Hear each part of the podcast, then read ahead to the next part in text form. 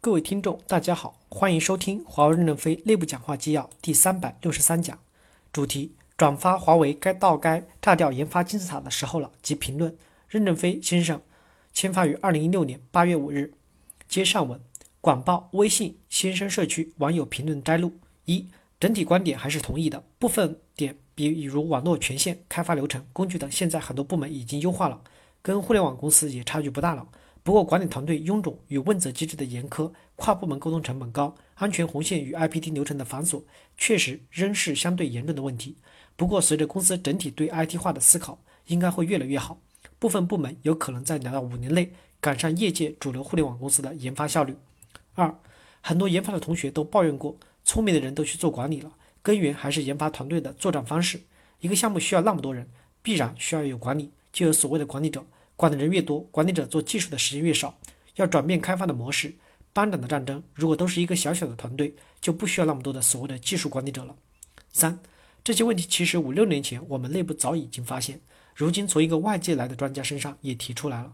因为以前我们的人员组织快速的膨胀，其中最大的问题，骨干员工都提拔去当官、当专家，专家不碰代码的情况确实存在。随着这两年我们的人员组织逐渐稳定，认知上的牵引让员工。让骨干员工深耕一线开发岗位，核心骨干负责架构代码、核心模块的代码，产品的设计正在成为现实。只要坚持下去，研发扁平化组织我们也会实现。四，总体陈述较客观。不过华为毕竟是硬件公司，任总说改进也最好是小步前进。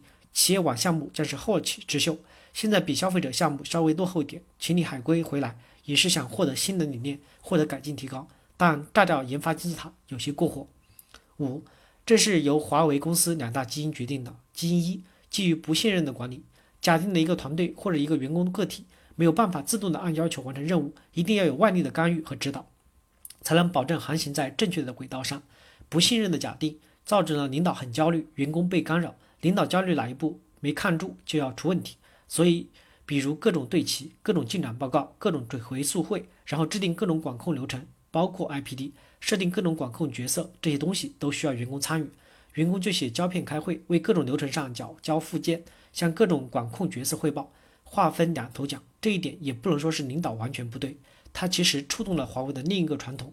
这段可能有些人不爱听。我们设想一下，文中提到的那个白天不出现，晚上写代码的哥们儿，怎么保证他是按需求和设计在编码的呢？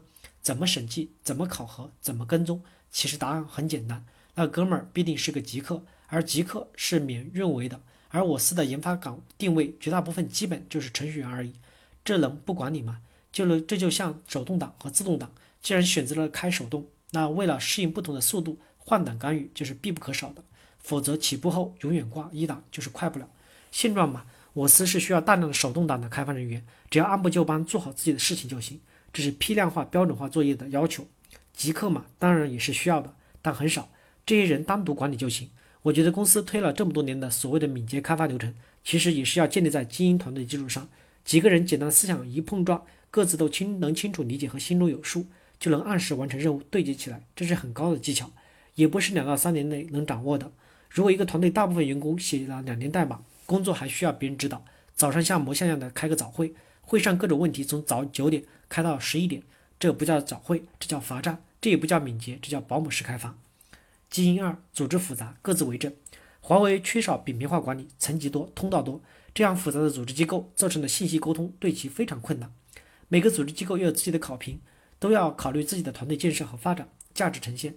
人都有趋利的本性，必然会希望更多的坚持对自己发展和价值有利的，而放弃那种不太出彩而又要大体力投入的。但活在那里，总要有人干，很多事情都不是一两个 leader 能确定的，小 leader 也不能什么事都升级给大 leader。显得自己无能，于是就讨论话语定界，再讨论升级，争议升级，开会对齐拉通，再讨论裁决拍板，甚至于这种决策过程花费的人力和时间，甚至超过真正做事情本身。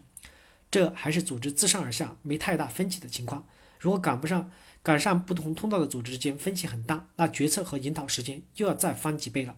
我甚至见过有领导感叹自己指挥不动下面的人的情况，并不是因为指挥不动，而是多个通道的要求不同。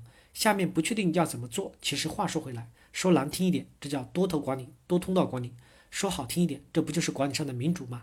因为民主，所以才争吵嘛，所以才决策慢嘛。要是一个老专家或者老领导一发话，大家都照办，那是效率高，是不是又有人抱怨专政了？